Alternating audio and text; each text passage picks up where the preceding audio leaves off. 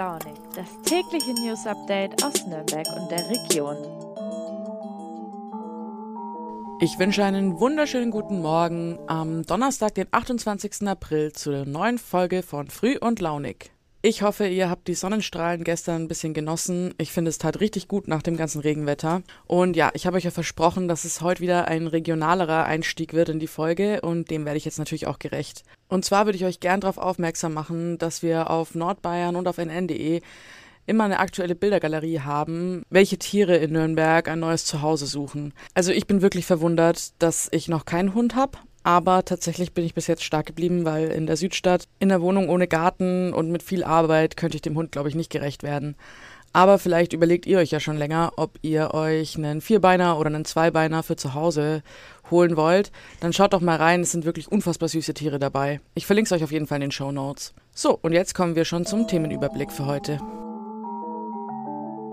Als erstes wird uns Antonia aus dem Fein Raus-Team einen kleinen Vorgeschmack geben, was uns bei der Blauen Nacht äh, alles so erwartet. Danach wird es um eine eher erschreckende Entwicklung gehen, und zwar hat die Recherche- und Informationsstelle Antisemitismus die Vorfälle in Bayern erfasst und äh, da wird es einem wirklich schlecht. Und zum Schluss ist mein Kollege Alexander Brock bei mir, der mir was darüber erzählt, dass die Stadt Nürnberg eine Würdigung des zweiten NSU-Opfers plant und zwar benennt sie einen Platz im, in der Südstadt um in den Ismail Yazar Platz. Endlich wieder kulturelle Großveranstaltungen. Die Blaue Nacht ist nach zwei Jahren Zwangspause zurück in Nürnberg. Am 6. und 7. Mai ist wieder einiges geboten. Antonia, du weißt da besser Bescheid als ich. Was ist denn auf der Blauen Nacht generell geplant? Hallo liebe Vanessa, ja, endlich geht mal wieder was Großes in Nürnberg. Und zwar einmal ist am Freitag ab 20 Uhr die Ausstellung des Kunstwettbewerbs geplant. Dort kann jeder die 13 Objekte davon begutachten und du kannst sogar für deinen Liebling abstimmen. Die Kunstwerke sind auch an den verschiedensten Orten in der Altstadt zu finden und sogar am Samstag noch zu sehen. Am Samstag findet dann die eigentliche Blaue Nacht statt. Dort kannst du dann die 77 Ausstellungen begutachten und durch die ganze Altstadt wandern. Also eigentlich so, wie du es von den vergangenen Jahren kennst. Außer natürlich von 2020 und von 2021.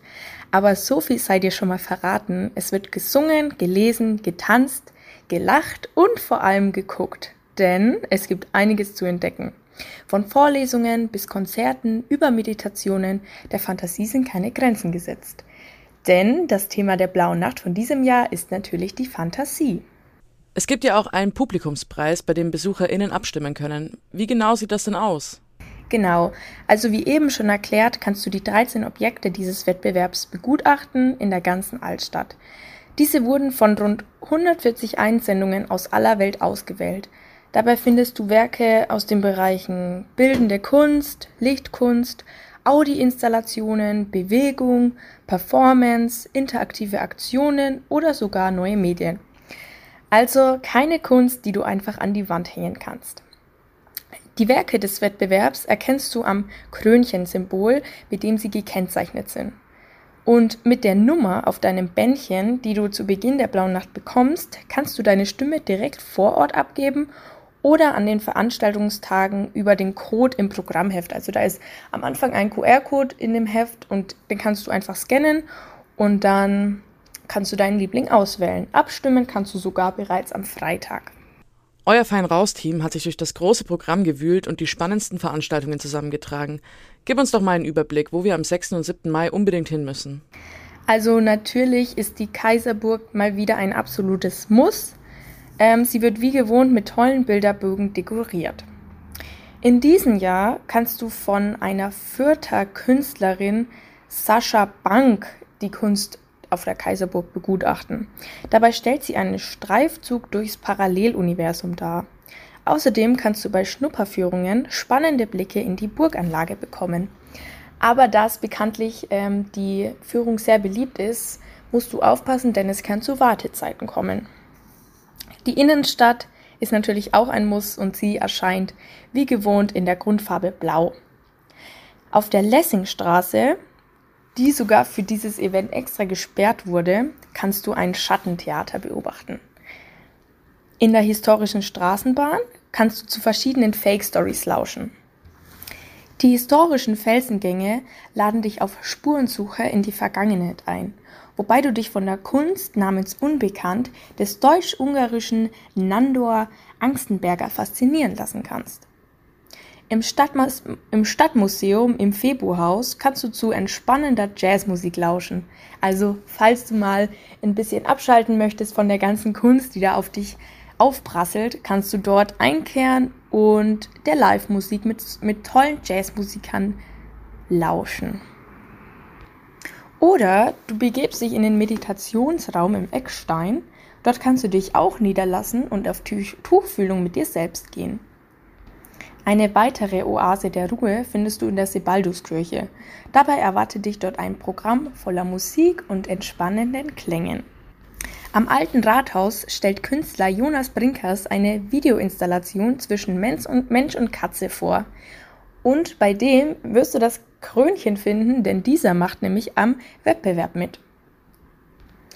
Die Kunstvilla verwandelt sich, sobald der Hausmeister seinen letzten Kontrolldurchgang absolviert hat, in ein fantastisches Eigenleben. Wie das aussehen soll, zeigen dir Lichter an der Fassade der Kunstvilla und sogar auch in der Villa ist eine tolle Ausstellung zu finden. Das Nürnberger Stadtarchiv lädt dich ein, um mittelalterliche Trinkgewohnheiten auszutesten. Also falls du dich schon immer mal gefragt hast, wie hat denn der Wein von damals geschmeckt, kannst du dort das probieren. Dabei wird dir bei der Verkostung historischer Rebsorten der Durstlöscher vom armen Volk gezeigt, aber auch die süßen Tropfen der höheren Belegschaft. Als nächstes kommen wir leider zu einer wirklich erschreckenden Entwicklung. Die Recherche- und Informationsstelle Antisemitismus, kurz RIAS, hat antisemitische Vorfälle in Bayern erfasst. Und es sind rund 82 Prozent mehr als im Vorjahr das ist wirklich eine krasse Zahl. Die RIAS-Leiterin sieht einen Trend nach oben, also es reißt auch nicht ab. Am häufigsten werden solche Vorfälle im Zusammenhang mit Corona-Protesten, anti-israelischen Versammlungen oder halt im Netz genannt. Dabei sind Vergleiche mit Ungeimpften und Judensternen nicht die einzigen schrecklichen Verhöhnungen. Weiteres möchte ich aber hier nicht nennen, weil das Wiederholen von solchen Aussagen einfach nicht gut ist. 447 Fälle hat die RIAS 2021 aufgezeichnet. Und äh, also ich war auf jeden Fall entsetzt, als ich das heute gelesen habe. Und ich finde, der Präsident des Zentralrats der Juden in Deutschland, Josef Schuster, hat es perfekt dem, auf den Punkt gebracht. Die 447 antisemitischen Vorfälle sind 447 zu viel. Bis die NSU-Morde aufgeklärt wurden, verging wirklich eine Menge Zeit. Ich will mir gar nicht vorstellen, wie schlimm das für die Familien war. Mehrere Initiativen erinnerten in den vergangenen Jahren immer wieder an die äh, Morde, die auch hier in Nürnberg stattgefunden haben. Nun hat sich wieder etwas getan. Die Stadt Nürnberg plant eine Grünanlage nach dem zweiten Mordopfer der rechtsextremen Terrorgruppe NSU Ismail Yassar zu benennen. Alex, wo genau soll der Ismail Yassar Platz entstehen und warum? Also, der ähm, Platz, den gibt es eigentlich schon. Es ist eine Grünanlage an der Fehlburger Straße, Ecke Bestelmeier Straße. Das ist im Stadtsüden, im Bereich äh, Stadtteil Gleishammer. Und ähm, äh, in dem Bereich hat äh, der Ismail Yassar auch seinen Imbiss gehabt. Und äh, nicht gleich, also nicht direkt bei der Grünanlage, aber ein Stückchen weiter vorne Richtung Scharrerstraße.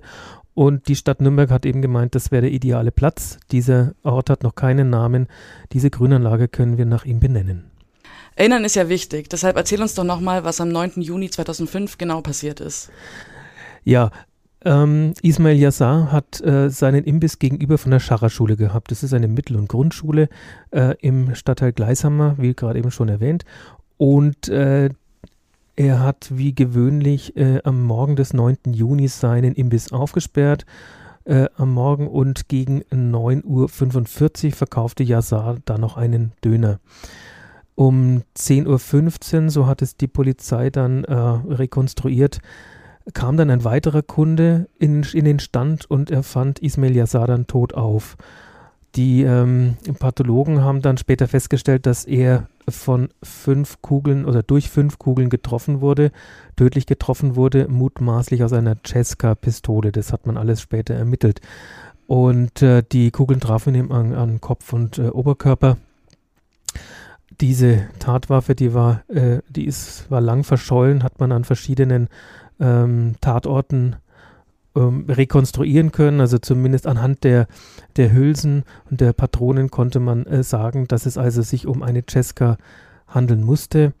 Und am äh, 4. November 2011, als der äh, NSU aufflog, hat man äh, diese Tatwaffe dann auch bei den äh, NSU-Terroristen Uwe Bündert und Uwe Mundlos gefunden. Da war auch dann klar, dass es ein, äh, ja, ein Terrorakt rechtsradikaler Terroristen war. Einen Enver Schimschek-Platz in Nürnberg-Langwasser gibt es ja seit vergangenem Jahr.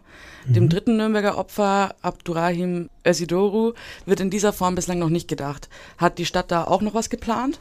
Also die Stadt tut sich da immer ein bisschen schwer, äh, was heißt ein bisschen, die Stadt tut sich schwer, Straßen, die bereits schon Namen haben, umzubenennen. Bei äh, Ismail Yazar war es so, dass die äh, zunächst mal dran gedacht war, die Scharrerstraße, die direkt am Imbiss äh, vorbei führt oder führte, ähm, äh, umzubenennen. Doch äh, das wollte die Stadt nicht, weil äh, das geht halt um den Namenspatron Johannes Scharrer und äh, man sucht dann auch äh, nach Alternativen. Das hat man im Fall Ismail Yassar äh, ge gemacht. Bei Enver Şimşek war das auch kein, kein großes Problem, zumal der Platz, der jetzt nach ihm benannt äh, wird, an der Liegnitzer Straße in, äh, in Langwasser ist und auch zuvor keinen Namen hatte. Es war der Platz, an dem Enver Şimşek äh, Blumen verkauft hat, im Jahr 2000, aber auch schon früher. Und äh, jetzt im äh, Fall des dritten äh, Mordopfers, im Fall Abdurrahim Özidoru, ist es so, dass der seine Werkstatt in der Südstadt hatte und zwar in der äh, Gyolaner Straße. Und diese Straße ähm, möchte die Stadt auch nicht umwidmen. Es, ist, es läuft jetzt gerade schon noch die Prüfung. Irgendwann äh, wird bekannt gegeben, was sich die Stadt da hat einfallen lassen. Allerdings ist es noch nicht raus. Da müssen wir uns noch etwas gedulden. Aber ich denke, dass es auf eine Umbenennung äh, dieser Straße nicht hinauslaufen wird. So, und damit sind wir auch schon wieder am Ende unserer Folge angekommen. Ich bereite mich jetzt mental auf die Germany's Next Topmodel Folge heute Abend vor und wünsche euch einen schönen Tag. Wir hören uns morgen zum letzten Mal für diese Woche. Ciao!